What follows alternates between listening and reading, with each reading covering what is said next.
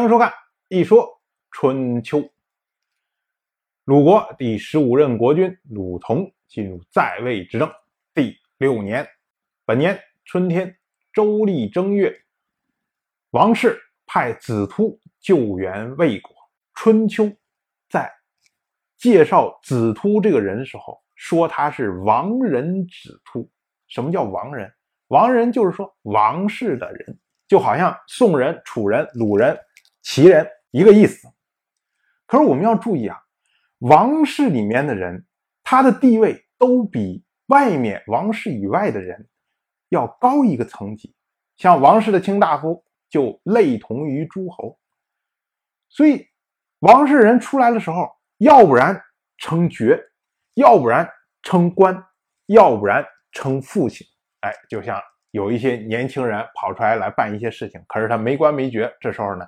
就以他父亲来称呼，就是谁谁谁的儿子，然后出来了，这么着称呼，从来没有以王人这种方式来称呼。那说明什么？说明子突这个人在王室整个序列里面地位非常的低，低到什么呢？低到比诸侯，甚至诸侯的卿大夫可能还要低。你注意，王室他要是加一级的。所以他可能仅仅就是个士，最多也就是个下大夫这么样一个角色。那么王氏既然说你齐国搞这这么大的行动是破了我的底线了，那我怎么能派出来一个这么低层次的人来对抗你呢？这个就是王氏的私心。虽然你齐国破了我底线了，可是我实在没办法阻止你，我又要表达一下我的立场。那这时候怎么办呢？我就派一个身份地位的人，这个人出来就代表王室对这个事情是有意见的。但是呢，这个人如果不小心，哎，你们一看到说王室出出兵了，然后呢，女王室立场是反对这个事情，你们自行撤退了，哎，那这个人呢就打赢了。如果出现这种情况，那当然皆大欢喜啊，王室也高兴。可是万一如果说你们觉得无所谓，因为之前东周二任天王姬林去打。郑国的时候就为建设王坚嘛，你天王亲自出动都被诸侯打了，你说派这么一个低级的人出去能把大家吓退吗？估计没有人相信。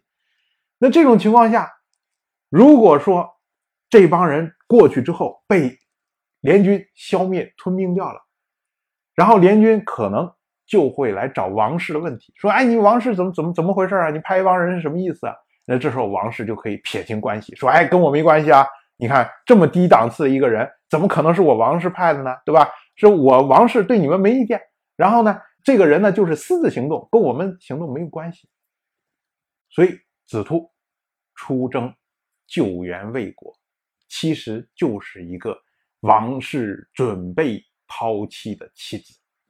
就是如果你败了，那么就意味着我就会跟你斩断关系，不是我下的命令。如果你胜了，这种情况是不可能发生的。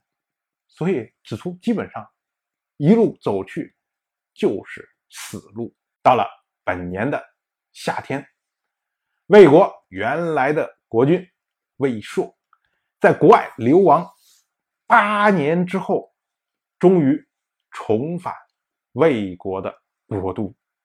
魏硕进入魏国国都之后，第一件事情就是开始清理。他那些反对他的人，首先呢是把魏国原来的国君魏前谋流放到王室去。为什么要流放王室啊？因为你王室不是表示了态度吗？你不是对这件事情不满吗？